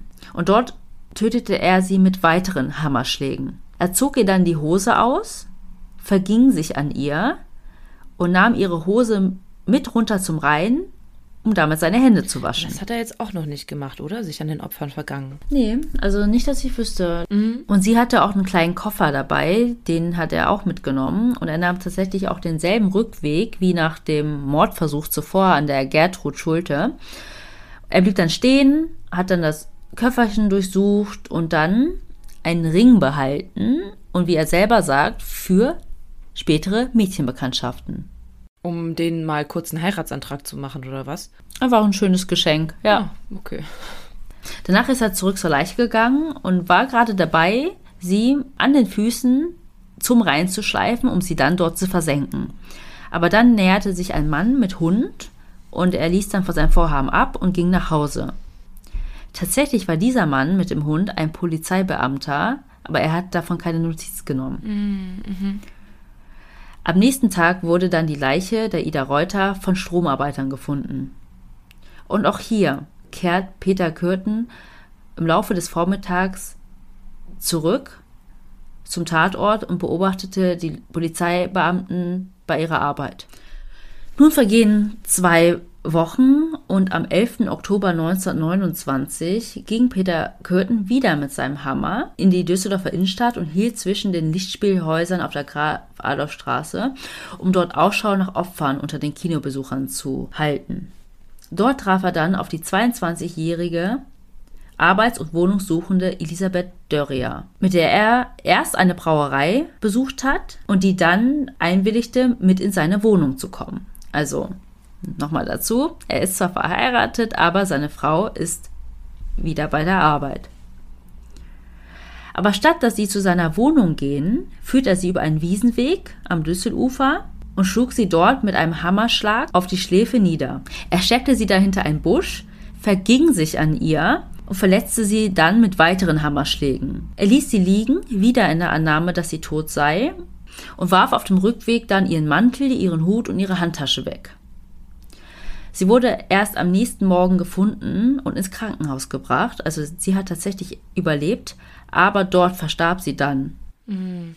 Innerhalb von 36 Stunden, ohne nochmal zu Bewusstsein gekommen zu sein. Okay, also konnte sie auch nicht mehr befragt werden. Mhm. Genau, aber es war schon wieder so, dass er einfach weggegangen ist, in der Annahme, sie wäre tot. Also er hat das gar nicht überprüft. Mhm. Also ich finde, der geht da echt ganz schön Schlampig. Sehr schlampig. Ja, genau, schlampig. Das ist das richtige Wort, ja. Ja. Also, wieder zwei Wochen später, Ende Oktober, beging er zwei weitere Überfälle und Mordversuche und bei diesen ging sein Hammer kaputt. Beide Opfer überlebten. Und jetzt kommen wir schon zu seinem letzten Opfer. Das ist die fünfjährige Gertrud Albermann, die wegen einer Erkrankung ihres Vaters abwechselnd bei Verwandten in Derendorf und Grafenberg lebte. Also es sind auch zwei Stadtteile in Düsseldorf. Und sie spielte am 7. November vor dem Geschäft ihrer Tante. Und auch dort sprach Peter Kürten das kleine Mädchen an und sie begleitete ihn. Eine Nachbarin beobachtete auch noch, wie sie mit diesem Mann wegging und sie schätzte ihn auch später auf circa 25 Jahre. Und wieder, er ist einfach viel älter. Und da das Mädchen der Nachbarin unbekümmert zugewunken hat, schöpfte die Frau halt keinen Verdacht und dachte sich vielleicht hier, das ist Freund der Familie oder ein älterer Cousin, keine Ahnung. Und so wurde Gertrud gegen 18.45 Uhr das letzte Mal gesehen. Und am selben Abend wurde dann eine Vermisstenmeldung erstattet und die Kriminalpolizei informiert, die daraufhin das gesamte Gebiet durchsuchen. Zwei Tage später, am 9. November, fand dann eine Polizeistreife die Leiche der, ich zitiere, bestialisch ermordeten Gertrud Albermann an der Mauer einer Firma. Der Befund der Gerichtsmedizin zeigt, dass ihr 34 Messerstiche zugefügt worden sind, dabei auch erhebliche Verletzungen der Geschlechtsteile und man konnte auch Ejakulat feststellen. Zusätzlich fand man auch Würgemale am Hals. Peter Kürten erzählt später, dass das kleine Mädchen ohne Widerstand mit ihm mitgegangen ist und er musste ihr nicht mal etwas versprechen. Er würgte sie, bis sie bewusstlos wurde. Da versuchte er, nach eigenen Angaben, sie zu vergewaltigen, was aber nicht gelang. Und daraufhin stach er da mit einer Schere zu, aber er konnte sich nicht erinnern, wie oft. Ich meine, wir wissen jetzt, es waren 34 Mal. Dabei kam er dann zum gewünschten Samenerguss. Anschließend ging er nach Hause. Peter Kürten erzählt später in einem Gespräch mit dem Psychiater, von dem ich ja schon gesprochen hatte, wie sich dieser Mord für ihn angefühlt hat. Er sagt, ich meinte bedeutend leichter geworden zu sein, vom Körpergewicht 50 Pfund abgenommen zu haben. Ich habe fernerhin frei atmen können und auch keine Beschwerden auf der Brust und im Kopfe mehr gespürt sondern mich frei und wirklich wohl dabei gefunden und habe mir lebhaft ausgemalt, wie das, was mich vorher körperlich bedrückt hat, jetzt auf die übergehen würde, die damit daran schuldig waren. Also, das war einfach diese altertümliche Sprache. Ich glaube, er wollte damit sagen, dass er sich frei gefühlt hat, leicht, dass ihn nicht irgendwie ein schlechtes Gewissen erdrückt hätte. Und das, was er alles vorher im Kopf hatte, ging dann eher über an die Leute, die mit beteiligt waren oder mit Schuld waren. Mhm. Also es war, um es kurz zusammenzufassen, einfach ein schönes Gefühl für ihn. Also ich muss sagen, für mich hat sich das erst so angehört, als ob er verliebt wäre. Ich Ja. schwebe auf Wolke 7. Ja, ja, total. Als hätte er jetzt gerade seine Traumfrau kennengelernt. Ja. Am Tag darauf fertigt er eine dritte Skizze an, also es war für ihn die dritte, von der Grabstelle von Maria Hahn und adressierte diese an die Düsseldorfer Zeitung Die Freiheit. Als diese Zeitung die Skizze dann erhielt, haben sie die Polizei in Kenntnis gesetzt. Diese neue Skizze enthielt auch einen Hinweis auf die Stelle, an der er Gertrud Albermann abgelegt hatte. Da dieser Brief nur wenige Stunden nach dem tatsächlichen Auffinden der Leiche in die Hände der Polizei geriet, konnte man davon ausgehen, dass der Brief wirklich von dem Mörder kommen musste. Also man hat die Leiche gefunden, ohne vorher die Hinweise befolgt zu haben. Weil nur der Mörder konnte ja von dem Verbrechen wissen. Am 12. November wurden auch Suchgrabungen angestellt, um dann die andere Leiche zu finden, die da gekennzeichnet war, nämlich die Maria Hahn. Aber das führte erst zu keinem Ergebnis. Aber danach konnte sich ein Landwirt daran erinnern, dass er im August zuvor bei Erntearbeiten eine Handtasche gefunden hat und ein Schlüsselbund. Und so wurde schließlich am 15. November dann Maria Hahns Leiche geborgen. Und der Mord an der Gertrud Albermann zeigte dann wirklich so ein bisschen die Ohnmacht der Polizei und der Stadt auf. Und die Stimmung in der Stadt war wirklich sehr aufgeregt. Also es herrschte Angst und Hysterie und die kannte keine Grenzen mehr. Es gab Bürgerwehren, die permanent durch Düsseldorf patrouillierten. Selbst die US-Zeitschrift Time berichtete von polizeibewachten Schulbussen und tagsüber spielten keine Kinder mehr auf den Straßen. Also hat wirklich die ganze Stadt in Angst und Schrecken versetzt. Genau, weil man auch einfach nicht wusste, wer steckt dahinter und es kam dann auch ans Licht, dass da der Mörder diese Skizze und den Brief an die Presse geschrieben hatte. Ich meine, er wurde ja nicht der Polizei zugespielt und die haben das dann irgendwie unter Verschluss gehalten, sondern an die Presse und die Presse hat das dann der Polizei mitgeteilt und die Presse hat natürlich auch kein Interesse daran, das geheim zu halten, weil das Ja. Äh, sorgte natürlich wieder für Auflagen. Man kennt's. Die Behörden stellten in der Zwischenzeit für Hinweise zur Ergreifung des Mörders eine Belohnung von 15.000 Mark aus. Das war mitten in der Weltwirtschaftskrise eine gigantische Summe. Also der Fall war so groß, also wirklich auch ähm, überregional in Österreich, wie gesagt schon im US-Magazin, dass dann auch das preußische Innenministerium in Berlin die profiliertesten Spezialisten ins Rheinland geschickt haben, um dort mitzuermitteln. In der Zwischenzeit gingen auch täglich Dutzende Anzeigen bei der Polizei ein. Ich meine, alleine auch wegen der Belohnung. Insgesamt waren es innerhalb weniger Monate 12.000 Hinweise. Aber keiner dieser Hinweise war irgendwie eine Hilfe für die Ermittler. Wir haben ja jetzt schon angerissen, warum er überhaupt Vampir genannt wird, weil er nämlich versucht hat, das Blut der Opfer zu trinken. Aber viele dieser Details kamen ja erst später raus. Den Namen Vampir von Düsseldorf bekam Peter Kürten von der Presse. Nämlich tötete er am 7. Dezember 1929 nachts im Hofgarten einen jungen Schwan, indem er ihm den Hals durchschnitt und danach das Blut trank. Der Geflügelwärter fand den Schwan auf und fand sehr merkwürdig, dass der Hals mit einem sehr scharfen Messer durchschnitten worden ist. Also deswegen glaubte er nicht, dass es irgendwie ein Fuchs gewesen ist oder so. Aber trotzdem fand er nirgendwo Blut. Vor Gericht sagt der Geflügelwärter, ich habe die ganze Umgebung bis zum Wasser hin abgesucht, aber keine Spur von Blut gefunden. Ich muss annehmen, dass derjenige, der das Tier getötet hat, das Blut ausgesogen hat. Also ich hatte ja schon gesagt, dass das Blut bei Peter Kürten eine große Rolle gespielt hat. Also das hat bei ihm halt diese sexuellen Erlebnisse ausgelöst. Im Frühjahr 1930 beging er dann noch weitere Mordversuche und da gab es auch wieder Überlebende, die flüchten konnten. Also es waren wieder Frauen unterschiedlichen Alters. Also, also wie du schon gesagt hattest, Melly, es gibt irgendwie keinen bestimmten Opfertypen, den er bevorzugt hat. Also kleine Mädchen oder Frauen gleichen Alters, selbst ältere Frauen. Also Ja. es war querbeet, auch nicht irgendwie blond, brünett, sondern einfach irgendwer, der oder die ihm über den Weg gelaufen ist. Wenn er gerade irgendwie in Mordlust war. Ja. Seit April 1930 war er dann auch arbeitslos. Also er hatte dann auch noch mehr Zeit. Am 14. Mai 1930 trieb sich Peter Kürten wieder am Düsseldorfer Hauptbahnhof herum. Gegen 20, 21 Uhr folgte er dann der jungen Wohnungs- und Arbeitslosen Maria Butlis, die mit einem anderen aufdringlichen Mann auf dem Weg zum Volksgarten war. Dieser andere Mann wollte dann mit ihr in einen dunklen Park gehen, aber dagegen wehrte sie sich. Peter Kürten kam dann hinzu und sprach die beiden an und konnte damit bewirken, dass der andere Mann von ihr abließ. Hm. Und sie hatte natürlich dann Vertrauen zu ihm, weil er hat sie ja gerettet. Ah, ja. Genau. Also man kann sagen, vom Regen in die Traufe. Peter Kürten nahm sie dann mit in seine Wohnung.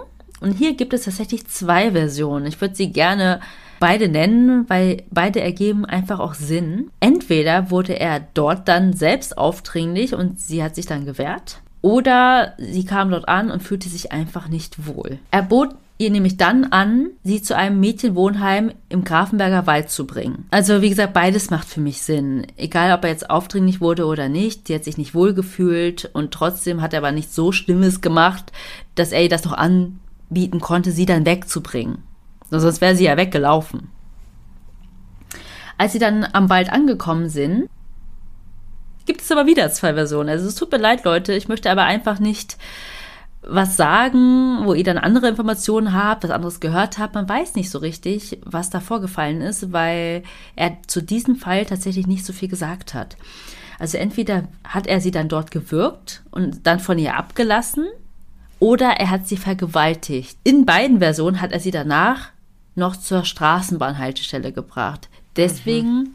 glaube ich nicht, dass er sie vergewaltigt hat. Mhm. Er ließ sie nämlich laufen, was ja auch total komisch ist und nicht so richtig zu dem passt, wie er davor vorgegangen ist, weil sie ihm gegenüber verneint hat, dass sie definitiv nicht seine Wohnung wiederfinden würde. Aha, okay. Also sie hat ihm bestätigt, dass sie auch nicht zur Polizei geht oder irgendwas. Ja, genau. Finde ich, wie gesagt, trotzdem komisch. Also, aber schon wieder so ein bisschen unvorsichtig von ihm. Total. Ja, okay, dann glaube ich dir das mal. Ja, ja. Aber vielleicht hatte er auch kein, einfach keine Tatwaffe dabei. Ja, stimmt. Ist mir ist dann so aufgefallen. Ist nicht sein Hammer auch kaputt gegangen? Ja, aber dann ist er ja wieder zur Schere so, übergegangen. Stimmt, stimmt. Hm. Die war ja nicht kaputt. Er hat ja dann einfach nur gewechselt. Ja, und jetzt kommen wir auch schon dazu, wie er eigentlich überführt wurde. Nämlich schrieb diese Maria Butlis einen Brief an ihre Freundin mit dem Namen Brückner. Und in dem schildert sie den Vorfall. Es war dann wirklich ein Zufall, dass dieser Brief irrtümlich dann an eine Familie Brückmann zugestellt wurde in der gleichen Straße. Also die ah. Freundin hieß Brückner, aber die Familie Brückmann. Die haben dann den Brief gelesen und dachten sich so, what the fuck? Ne? Und haben den Brief dann der Polizei übergeben. Die Polizei konnte dann die Absenderin Maria Butlis ausfindig machen. Und mit ihrer Hilfe gelang es dann am 21. Mai 1930, das war circa eine Woche nach dem Vorfall, die Wohnung von Peter Kürten zu identifizieren. Also sie hat die Wohnung wiedergefunden. Mhm. Sie hat ihm gegenüber gesagt, sie könnte es nicht. Die Beamten sind dann gemeinsam mit ihr zu der Adresse gegangen und wurden dabei von Peter Kürten aus der Ferne beobachtet. Oh, ich finde das so creepy, einfach diese Vorstellung. Das ist wie in so einem Horrorfilm mhm. wenn der Mörder schon am Ende der Straße steht. So, und in Peter Kürtens Version war das dann so, dass die Maria Butlis nochmal am Nachmittag alleine zurückgekehrt ist, weil sie sich nicht so sicher war und ist dann zu den Nachbarwohnungen gegangen und dort hat sie ihn dann gesehen und sich erschrocken. Peter Kürten zog dann daraus die richtigen Schlüsse. Er wusste, dass sich die Schlinge jetzt enger zieht. Er ging dann zur Bank und hob 140 Mark vom Sparbuch seiner Frau ab. Da musste ich halt an John Christie denken, der ja auch einfach dann noch seine tote Frau bestohlen hat. Mhm. Ja, stimmt. Am Abend ging er dann zum Café, in dem seine Frau gearbeitet hat und informierte sie darüber, dass er gesucht wird, weil ein Beischlafversuch als Vergewaltigung ausgelegt werden könnte. Also es kam dann auch so eine Auseinandersetzung, weil ich meine, er hat natürlich versucht, sich da rauszusneaken, aber er hat ja so auch zugegeben, dass er versucht hatte, mit einer anderen Frau zu mm. schlafen. Ja. Egal ob ähm, unfreiwillig oder nicht, für sie war das natürlich trotzdem ein Betrug, ja, einer klar. von vielen. Und er sagte dann, dass er aufgrund seiner Vorstrafe jetzt verschwinden müsse und er mietete sich daraufhin ein Zimmer in einem anderen Haus, nämlich in der Adlerstraße 53. Gibt es, by the way, auch immer noch. Am nächsten Morgen dann wurde Auguste Kürten von Kriminalbeamten an ihrer Arbeitsstelle aufgesucht. Also, weil ja der Verdacht besteht, dass ihr Mann was damit zu tun hat. Und man bat sie dann darum, ihre Wohnungsschlüssel zu übergeben oder dass sie die Polizeibeamten zur Wohnung begleiten sollte. Das hat sie dann gemacht und sie führten dann eine Hausdurchsuchung durch, aber sie fanden nichts Verwertbares. Die Beamten informierten Auguste dann darüber, dass ihr Mann wegen versuchter Vergewaltigung von Maria Butlis gesucht wird. Das ist ja quasi auch das, was er ihr vorher gesagt hatte. Mhm. Nach der Durchsuchung gingen die Beamten dann wieder, aber hinterließen noch eine Vorladung für ihren Mann mit der Aufforderung, sich bei der Kriminalpolizei zu melden. Also er wurde jetzt nicht direkt verhaftet. Also es ging ja wirklich nur um diese versuchte Vergewaltigung. Deswegen ja. haben die jetzt nicht mit, keine Ahnung, 20 Mann die Wohnung gestürmt. Ja. Peter Kürten hat auch hier aus der Entfernung die Beamten beobachtet, wie sie dann die Wohnung verlassen hatten und ist dann zur Wohnung gegangen, als sie dann weg waren. Dort hat die Frau natürlich ihn damit konfrontiert nochmal und da hat er erstmal alles geleugnet, bis er dann schließlich irgendwann gesagt hat, ja, ja, ich habe es getan, ich habe alles getan. Nach diesen Worten verließ er dann wieder die Wohnung und seine Frau ging zurück zu ihrer Arbeitsstelle. Dort in der Nähe haben sie sich noch einmal getroffen und da bat er sie um ein Treffen um 11.30 Uhr im Hofgarten. Dort traf er sich dann auch mit ihr und suchte mit ihr gemeinsam eine Wirtschaft zum Mittagessen auf und ging anschließend mit ihr zu den Rheinwiesen. Und dort hat er ihr dann in einem zweistündigen Gespräch alles gestanden. Also wirklich alles. Also es ging gar nicht mehr um die versuchte Vergewaltigung, sondern um alle seine Taten. Sie war natürlich dann am Boden zerstört und hat ihm noch vorgeschlagen, notfalls gemeinsam Suizid zu begehen. Ach krass. Also sie war komplett verzweifelt.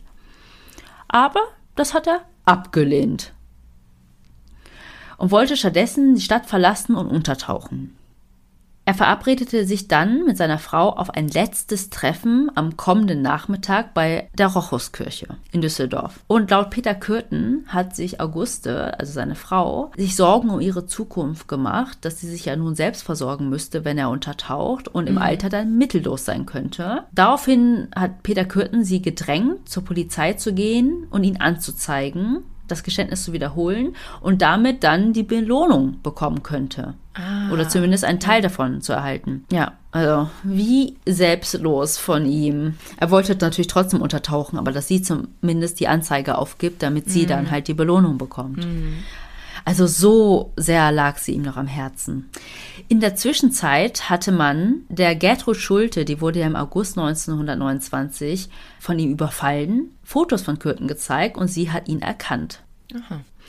Da Peter Kürten jetzt ja für zwei Taten in Frage kam, intensivierte die Polizei die Fahndung nach ihm weiter und besetzte dann auch die Wohnung in der Mettmanner Straße 71, da wo sie ja vorher schon die Vorladung hinterlassen hatten. Dort haben sie dann die Auguste Kürten verhaftet, als sie nach Hause kam.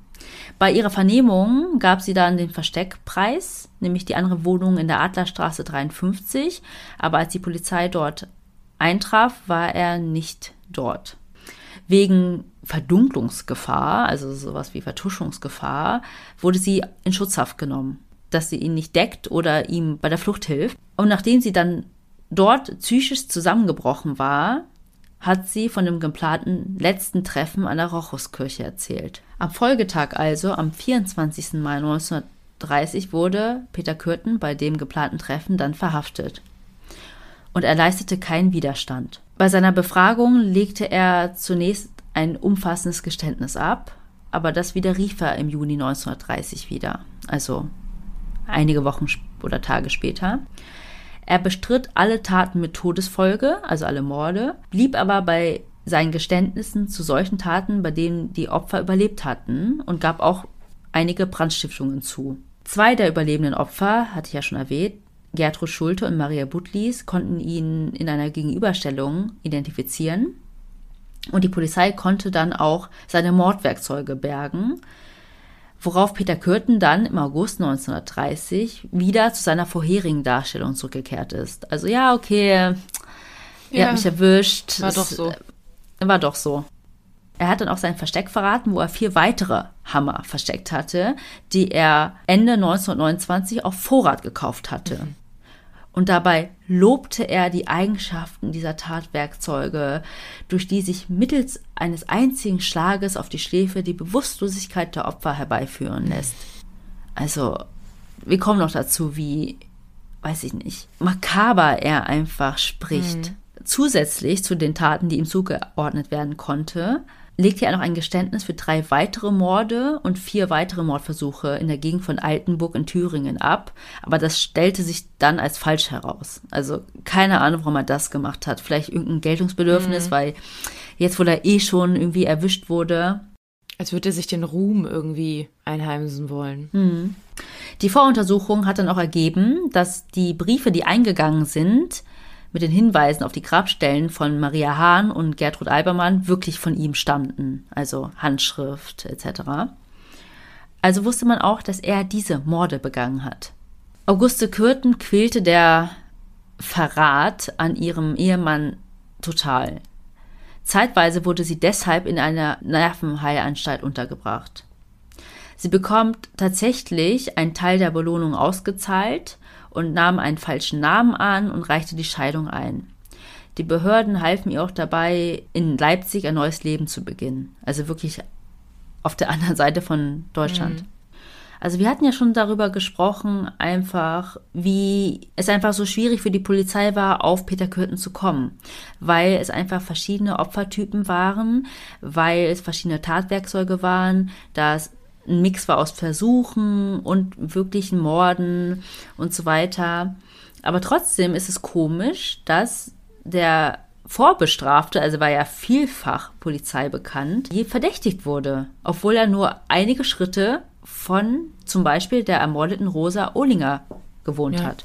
Dass er halt nie so ins Licht der Tatverdächtigen gerückt ist. Aber das hat doch bestimmt auch den Grund, dass der Täter ja von vielen Opfern als Jünger dargestellt wurde. Ja, ganz genau. Also er wurde ja immer zwischen 11 und 24 Jahre jünger geschätzt, mhm. als er tatsächlich war. Und Auguste Kürten sagte tatsächlich später auch bei der Polizei aus, dass er immer jünger wirken wollte und sich deswegen auch geschminkt mhm. hat. Aber keinem der Opfer ist die Schminke aufgefallen. Ja, ja. Der hat das ja wirklich perfektioniert dann irgendwann. Ja. Und zudem kommt noch, dass die Öffentlichkeitsarbeit der Polizei auch noch so in den Kinderschuhen gesteckt hat. Heißt, dass man auch nicht so richtig die Täterbeschreibungen der Opfer, die überlebt haben, mit der Öffentlichkeit kommuniziert mhm. hat.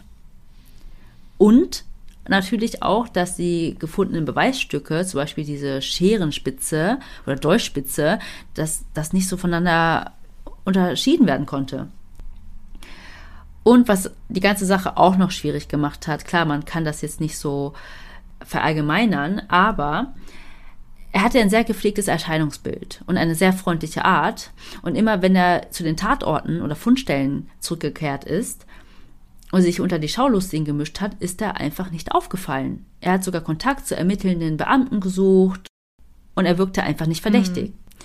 Und diese ganzen Eigenschaften, also dass er so ähm, ein gepflegtes Auftreten hatte, so freundlich war, so höflich war, bewirkte ja auch, dass seine potenziellen Opfer keinen Verdacht schöpften, als sie dann mit ihm mitgegangen sind. Und dass er auch immer wieder im Nachgang das Vertrauen seiner neuen Opfer gewinnen konnte, weil selbst als die ersten Taten da bekannt wurden und alle ein bisschen vorsichtiger waren, war er aber einer, von dem sie es nicht gedacht hätten. Ja, so ein bisschen gentleman-like und ja, netter, netter Kerl. Ja. Und dann gab es natürlich auch diese zeitlichen Abstände, dass man ja nicht genau wusste, dass da irgendwie was miteinander zusammenhingen. Und ich meine, sein erster Mord war ja 1913 auch in einer ganz anderen Stadt, in einem ganz anderen Bundesland. Und ein wichtiger Fakt war ja auch noch Modus operandi, weil mal wurde eine gewürgt, mal wurde keiner gewürgt, mal wurde nur auf jemanden eingestochen und diese sexuelle Komponente war ja nicht immer vorhanden. Ja. Mal war es wirklich eine Vergewaltigung, mal gar nichts in der Richtung und das eine Mädchen wurde ja auch nur in Anführungsstrichen ejakuliert. Ja, und wie gesagt, er sitzt ja auch schon in Untersuchungshaft. Und jetzt kommen wir zum Prozess und zur Verurteilung. Acht Wochen lang wird Peter Kürten in einer Heil- und Pflegeanstalt von Ärzten untersucht weil man natürlich feststellen wollte, ob bei ihm alles in Ordnung in, im Kopf mhm. ist. Und das Ergebnis des tausendseitigen Entlassungsberichts zeigt, dass Kürten sadistische Neigungen hat, aber keine Symptome einer Geisteskrankheit. Er ist zurechnungsfähig und für seine Taten verantwortlich. Kurz gesagt, sadistisch, aber zurechnungsfähig. Mhm. Heute wäre er wahrscheinlich auf Lebenszeit in einer psychiatrischen Anstalt verschwunden. Zu seiner Zeit jedoch waren die Sachverständigen sich einig, dass sie es mit einem Sadisten zu tun haben, was nichts mit Geisteskrankheit zu tun hat. Peter Kürten wird unter dem Vorsitzenden Landgerichtsdirektor Rose dann der Prozess gemacht. Als Verteidiger agierte der Rechtsanwalt Alex Wehner aus Düsseldorf. Noch einmal ganz kurz. An den Verhandlungstagen achtete Peter Kürten noch immer darauf, perfekt frisiert und gekleidet zu sein. Mhm. Die Vernehmung fand unter Ausschluss der Öffentlichkeit statt, allerdings waren Pressevertreter zugelassen. Angeklagt wurde er für neun Morde, 32 Mordversuche, drei Überfälle und eine versuchte Vergewaltigung und 27 Brandstiftungen. Für Dutzende weitere Gewaltverbrechen übernahm er die Verantwortung, aber die Polizei fand dafür keine Spuren. Sein Anwalt machte die schwere Jugend von Peter Kürten geltend, räumte aber auch ein, dass sich Peter Kürten mit seinen Taten sein eigenes Grab geschaufelt habe. Und hier sagt Peter Kürten zum Beispiel auch, und das ist so, wie ich es beschrieben hatte, ich hatte eigentlich dauernd die Stimmung, Sie werden es Drang nennen, zum Umbringen. Ich wollte das Blut der Opfer rauschen hören. Wenn ich die Mittel dazu gehabt hätte, hätte ich ganze Massen umgebracht. Jeden Abend, wenn meine Frau Spätdienst hatte, bin ich herumgestreift nach einem Opfer. Und zu dem Bluttrinken sagt Peter Kürten lapidar in seinem Geständnis, ich wollte es probieren, aber es hat mir nicht geschmeckt. Mhm. Ist klar. Und dann so einen ganzen Schwan aussaugen.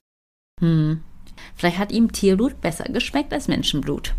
Möglich. Da hat er ja auch schon früher Erfahrungen mit. Und zum Entsetzen seines Verteidigers, der ja eigentlich nur noch versucht, das Beste für ihn rauszuholen, sagt Peter Kürten, manche meiner Opfer haben es mir sehr leicht gemacht. Sie waren sofort bereit, mit mir mitzugehen, wenn ich sie auch in das tiefste Dunkel führte. Die Jagd der Frauen nach dem Mann nimmt oft Formen an.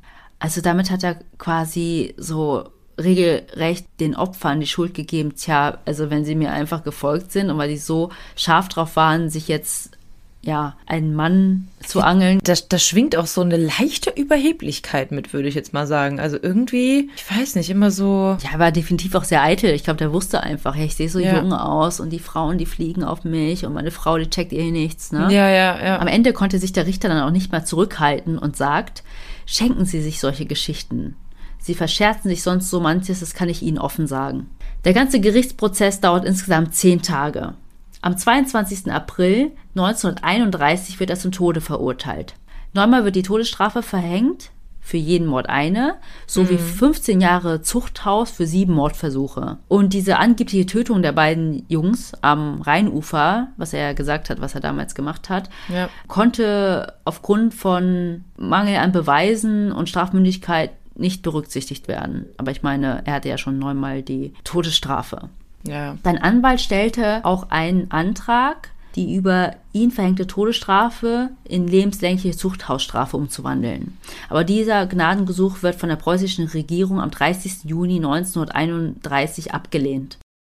Und jetzt möchte ich kurz noch von seinem letzten Abend vor der Hinrichtung erzählen. Er saß dann im Gefängnis Köln-Klingelpütz und dort verbringt er seinen letzten Abend folgendermaßen. Er fragte nach geistlichem Beistand. Daraufhin wurde ihm der Anstaltsfahrer zur Seite gestellt und noch am selben Abend kam ein Beichtvater aus Düsseldorf nach Köln ins Gefängnis. Seine Henkersmahlzeit bekam er gegen 19 Uhr und er aß ein Schnitzel, Bratkartoffeln und einen Salat. Tatsächlich kein blutiges Steak, habe ich mir nur so gedacht. Und er trank im Laufe der Nacht anderthalb Flaschen Wein. Mhm. Er verbrachte die Nacht schlaflos in Gesellschaft der Geistlichen, von denen ich ja gerade erzählt habe, und auch seines Anwalts.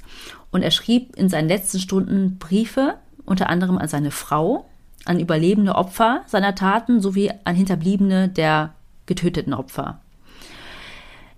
In den Entschuldigungsbriefen an die Angehörigen seiner Opfer schreibt er und denkt vor allem über sich nach. Zum Beispiel, das Einzige, was mir noch leid tut, ist, dass ich nicht mehr lesen kann, wenn ich geköpft bin. Was? Ja, also ich muss echt sagen, ich habe da so einige Briefe gefunden. Dazu können wir auch noch was hochladen. Also ich habe nicht die Originalbriefe, aber zumindest was drin stand. Das können wir vielleicht auch in den Text dazu schreiben. Manche waren schon eher aufrichtiger, aber es kam halt auch zu solchen Zeilen. Da habe ich Ja. mir echt so gedacht. Ja, es geht nur um dich. Ja, ja. Im Morgengrauen des 2. Juli 1931 stirbt Peter Kürten dann im Gefängnis Köln-Klingelpütz unter dem Fallbeil, also der Guillotine. Ein Zeitfakt war, die Hinrichtung von Peter Kürten wurde vom Henker Kai Gröbler vorgenommen. Der hat nämlich auch 1925 das Urteil an Fritz Hamann, dem Vampir von Hannover, vollstreckt. Was ein Zufall. Also krass, war er irgendwie spezialisiert auf äh, Vampire oder? Der ist tatsächlich aus Magdeburg extra nach Köln gereist, um das zu machen. What? Also ich glaube, es gab auch einfach nicht so viele. er war Experte bei der Guillotine. Ich finde es ja sowieso sehr krass, wenn das dein Beruf ist. Also, jo, ich bin Vollstrecker. Wie, wie nennt sich das? Ja, glaub mir, ich habe viele solche Gedanken und frage mich, wie auch ähm, Schlachter dann ja. Abgebrüht sein müssen. Oder auch Gerichtsmediziner allein oder ja, aber die, ich meine, die tun ja nichts. Nee, genau. Also Gerichtsmediziner, das finde ich schon wieder irgendwie spannend. Also wir folgen ja auch von unserer Seite aus ein paar und manchmal, also es waren jetzt schon ein, zwei Male, wo ich dann durch die Story geklickt bin und dachte so, oh mein Gott, das wolltest du jetzt besser nicht sehen. Aber wenn die dann halt anfangen medizinisch zu erklären, so ja, das und das war die Todesursache, dann finde ich das schon wieder sehr spannend. Und da kann ich irgendwo die Faszination verstehen, aber dass du wirklich aktiv Menschen umbringst und das dein Beruf ist, das ist ja eigentlich schon, ja, also das finde ich irgendwie schon krass. Also genauso wie bei Schlachtern. Ich glaube, als Schlachter könnte ich auch kein Fleisch mehr essen. Ja, und ich habe mal so Videos geschaut von so Schlachtbetrieben, also Massentierhaltung in den USA, wo die Schlachter wirklich so Gummistiefel anhaben und knietief im Blut stehen. Okay, Triggerwarnung, Triggerwarnung, Triggerwarnung.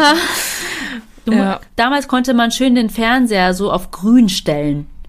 Dann hast du das nicht gesehen. Nee, Also echt? den äh, Kontrast ändern. Ja, so haben wir immer in der Schule solche ähm, Dokus geguckt. Ach krass, das wusste ich gar nicht. Hm. Okay, verrückt. Aber heute geht das nicht mehr. Ja. Also nicht, dass ich wüsste. Blutmodus off. Sportmodus an. ähm, also Peter Kürtens Leiche wurde dann dem Anatomisch-Biologischen Institut der Universität zu Untersuchungszwecken übergeben. Weil man hat sich natürlich gefragt, gibt es da vielleicht Anomalien in seinem Gehirn? Ja. Aber tatsächlich konnten dann, nachdem Wissenschaftler sein Gehirn seziert haben, nichts Abnormales festgestellt werden. Und ich meine, er wurde dann halt untersucht und äh, sein Gehirn wurde seziert, aber sein mumifizierter Kopf ist heute noch Exponat in Ripley's Believe It or Not Museum in Wisconsin Dells im US-Bundesstaat Wisconsin. Also dort kann man seinen mumifizierten Kopf sehen und da werde ich auch noch ein Bild zu hochladen bei Instagram. Haben die Vielleicht- den gekauft oder wie ist der denn nach Amerika gekommen? What? Ja, da gibt's auch eine Geschichte zu, der wurde dann irgendwie erworben von jemandem und dann ging das über mehrere Hände irgendwann in die USA und dort werden halt, das Museum heißt Believe It or Not, ganz viele solche Sachen ausgestellt. Verrückt. Aber vielleicht posten wir das eher auf die zweite Seite zum Swipen, falls jemand das wirklich nicht sehen möchte. Ja, ja. Aber ich muss sagen, es sieht nicht so schlimm aus, dadurch, dass es mumifiziert ist. Also es ist nicht so mit Blut und Rot und Rosa, sondern wirklich ähm, wie eigentlich, als ob du in ein Steinzeitmuseum gehst. Dann fand ich auch noch interessant, darauf bin ich gestoßen. Der letzte Überlebende vom Vampir von Düsseldorf, Hermann Mühlemeier, er erzählt, dass er in einem vornehmen Anzug gekleideten Peter Kürten auf einem Feldweg getroffen hat. Der hat mit einem Fahrrad vor ihm gehalten, ein langes Messer gezückt und in einem ganz freundlichen Tonfall zu ihm gesagt, Jetzt will ich dir mal dein Hälschen abschneiden. Sein Freund Werner habe ihm das Leben gerettet, indem er rief, Hermann, lauf auf den Bahndamm, da hinten kommt die Bahnpolizei. Und die Notlüge hat gewirkt. Der damals meistgesuchte Verbrecher weit und breit, sprang wieder auf sein Rad und floh, so schnell er konnte. Also hat sein Freund ihm das Leben gerettet. Mhm. Und nochmal ganz, ganz kurz zur Rezeption. Also noch im selben Jahr der Hinrichtung lässt sich der Regisseur Fritz Lang durch diesen Fall zu seinem ersten Tonfall inspirieren mit dem Titel M. Eine Stadt sucht einen Mörder. Da geht es aber darum, wie die ganze Stadt Berlin einen Mörder sucht. Also mhm. das war einfach nur an den Fall angelehnt. Und Stephen King nimmt in seinem Roman Brennen muss Salem auch auf Peter Kürten Bezug. Und im Jahr 2017 erschien der Kriminalroman von Joe Nesbo, den kennt man, glaube ich, mit dem Titel Durst. Und da wird auch Bezug auf Peter Kürten genommen. Und das war's mit dem Fall. nee, aber geil, dass du nochmal so einen krassen Fall gemacht hast. Ich meine, wir haben jetzt wirklich, haben ja auch eingangs gesagt, dass wir ja auch viele andere Themen behandelt haben und viele andere Verbrechen behandelt haben. Und jetzt nochmal so ein Serienmörder, das ist schon echt nochmal ziemlich spannend, weil man da auch vor allem so ein paar ja, Verhaltensweisen und Muster erkennt, die man jetzt bei anderen nicht so sehen würde. Finde ich auf jeden Fall echt cool. Und ich kannte den Fall ja auch, also vor Ewigkeiten mal gehört und ähm, so ein paar Sachen kamen mir noch bekannt vor. Also gerade das mit dem Schminken, mit dem Schwan, mit den Hunden und so. Aber diese Taten, die passiert sind, ähm, dass das vor allem so viele waren und so viele versuchte Morde waren, das war mir gar nicht bewusst so. Ja, ich fand es auch total spannend. Und wie gesagt, wenn man selber in Düsseldorf lebt, leider ist dieser Fall so lange her, dass ich jetzt niemanden irgendwie ja, nicht befragen konnte, aber wie die Stimmung so wirklich war. Also es ja. habe ich viel dann aus Berichten und Artikeln, aber jetzt niemanden speziell ansprechen können. Ja, Düsseldorf war ja damals, denke ich mal, auch kleiner als heute. Und da hat sich sowas mit Sicherheit auch noch schneller rumgesprochen. Und da war wahrscheinlich auch die Panik noch größer, dass sich da unter ihnen irgendwo ein Mörder versteckt. Ja, und ich kenne jetzt nicht die genaue Statistik, das ist aber nur meine Annahme, dadurch, dass die Forensik auch noch nicht so weit war, dass vielleicht auch Mörder oder Leute, die, so eine, die solche Neigungen haben, eher dachten, dass sie damit davonkommen und dass dann sowas auch öfter passiert ist. Mm, ja, das kann ich mir auch vorstellen. Und es gab ja keine Überwachungskameras und solche Geschichten, also zumindest nicht irgendwie in der Menge, ja. dass man da irgendwas feststellen konnte. Ja. Nee, sehr, sehr spannend. Ich bin gespannt auf die Kommentare von euch da draußen und ob ihr den Fall schon kanntet oder ob der für euch was komplett Neues war. Ja, und ich würde sagen, ohne große Überleitung äh, kommen wir wieder zu unserer Rubrik. Und heute grüßen wir den lieben Marius. Du hast uns geschrieben, dass dir unser Podcast sehr, sehr gut gefällt und dass du dich jeden Donnerstag auf die neue Folge freust und uns dann direkt auf der Fahrt zur Arbeit hörst. Und vor allem, was uns dann auch ähm, hellhörig hat machen lassen, ist, dass du Chemielaborant bist und dich sehr gut mit Chemikalien und Molekularstrukturen auskennst und wir bei äh, Nachfragen, die wir mal irgendwann haben könnten, gerne auf dich zurückkommen können. Ähm, ich hoffe, du hast dich damit jetzt nicht so weit aus dem Fenster gelehnt, weil eventuell wird das eines Tages passieren. ja, und bitte ändere deinen Insta-Namen nicht. Äh, wir haben es gescreenshottet, aber nicht, dass wir dich dann nicht mehr finden. Ist so. Du wirst in Zukunft zugespammt von uns, von Fragen, wie das ähm, ja bei solchen chemischen Zusammensetzungen ist. Nee, hat uns sehr gefreut, dass du uns geschrieben hast. Wir kriegen natürlich irrsinnig viele Nachrichten von euch da draußen.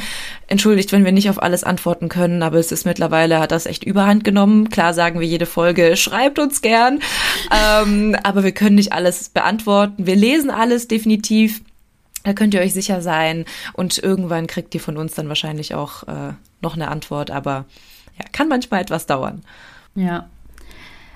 Und tatsächlich habe ich aber noch eine Herzensangelegenheit. Da bin ich gerade drauf gekommen. Ich fliege nämlich heute noch in den Urlaub. Also wir nehmen heute sehr früh auf. Und ich habe ja einen Hund aus dem Tierschutz. Der kam über den Landweg zu mir nach Deutschland. Und es gibt aber auch entferntere Länder als Rumänien, wie weiß ich, Portugal oder Inseln, wo vermittelte Hunde erstmal irgendwie den Transport benötigen. Und da gibt es in Kooperation mit ganz, ganz vielen Vereinen, vielleicht schaut ihr einfach mal im Internet ähm, oder bei Instagram oder Facebook, über die ihr dann solche Hunde als Flugpaten mitnehmen könnt. Euch entstehen keine Kosten dafür. Ihr seid quasi nur die Passagiere, die halt im Frachtraum einen Hund mitnehmen können. Also quasi fliegt der auf eurem Ticket mit. Und wie gesagt, es sind keine extra Kosten und die Leute, die Adoptiveltern des Hundes quasi, holen ihn auch dann direkt am Flughafen in einer deutschen Stadt dann ab.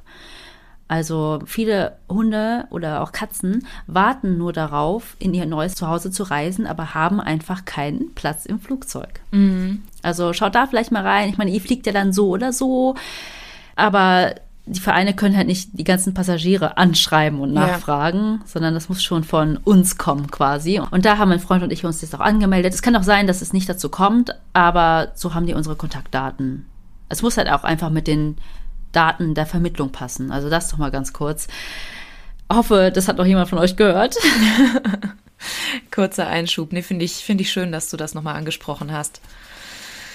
Ja, und jetzt sind wir dann auch schon wieder am Ende unserer Folge. Wie immer die alte Leier. Folgt uns gerne, wo ihr uns folgen könnt. Und bewertet uns gerne auch mit einem kleinen Text auf Apple Podcast.